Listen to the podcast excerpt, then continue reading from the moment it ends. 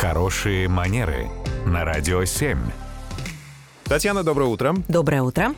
Татьяна, доброе утро. И такой вопрос у меня. Э, Я люблю летать, но иногда вот это мое наслаждение полетами прерывается, когда сзади сидящий ребенок пинает мое кресло. Взрослым как-то это не слишком свойственно специально, а вот дети любят это делать. И вот как вот тактично и э, в хорошими манерами сделать замечание? Или вообще надо ли это тоже делать? Или моль- молча терпеть? Да, это прекрасный вопрос, потому что действительно немало пассажиров, почему-то обычно именно про авиатранспорт в этом плане говорят, сталкиваются с подобной ситуацией. Ну, прежде всего, надо сказать, что просто сидеть и сильно переживать по поводу того, что там что-то страшное происходит с моим креслом, а я ничего сделать не могу, тоже это не очень хорошая стратегия, потому что я страдаю, а человек сзади, может быть, даже не в курсе, что у меня по этому поводу есть какие-то претензии.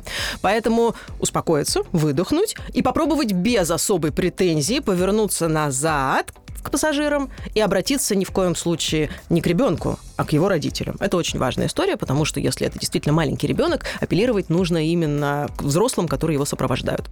Можно попробовать очень вежливо и аккуратно просто попросить Например, попросить там, да, ребенка не пинать кресло, потому что я бы хотела отдохнуть в полете, буду признательна, да, если получится. В большинстве случаев, и вот я вас уверяю, если там не злостные нарушители порядка сидят, в большинстве своем люди совершенно спокойно на это реагируют. Возможно, родители даже не заметили, они, например, увлеклись там разговором между собой и даже не видели, что ребенок пинает кресло. В большинстве случаев люди очень спокойно на это реагируют, приносят извинения и просят малыша там прекратить безобразничать. Это первое. Другой вариант, когда родители не идут на встречу, или, ну, например, мы принципиально не хотим вступать вот в коммуникацию с какими-то незнакомыми людьми, нам другие пассажиры, ну, как-то вот не нравятся для того, чтобы мы с ними там пытались выяснять какие-то вопросы. Тогда всегда можно обратиться к бортпроводнику. Всегда фактически в любом общественном месте есть кто-то, кто несет определенную административную функцию. Mm. В самолете это условно бортпроводник.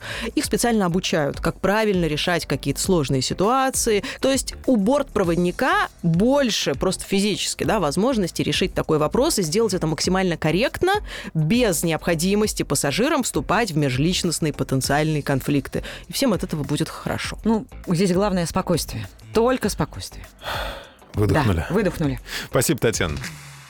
Радио 7.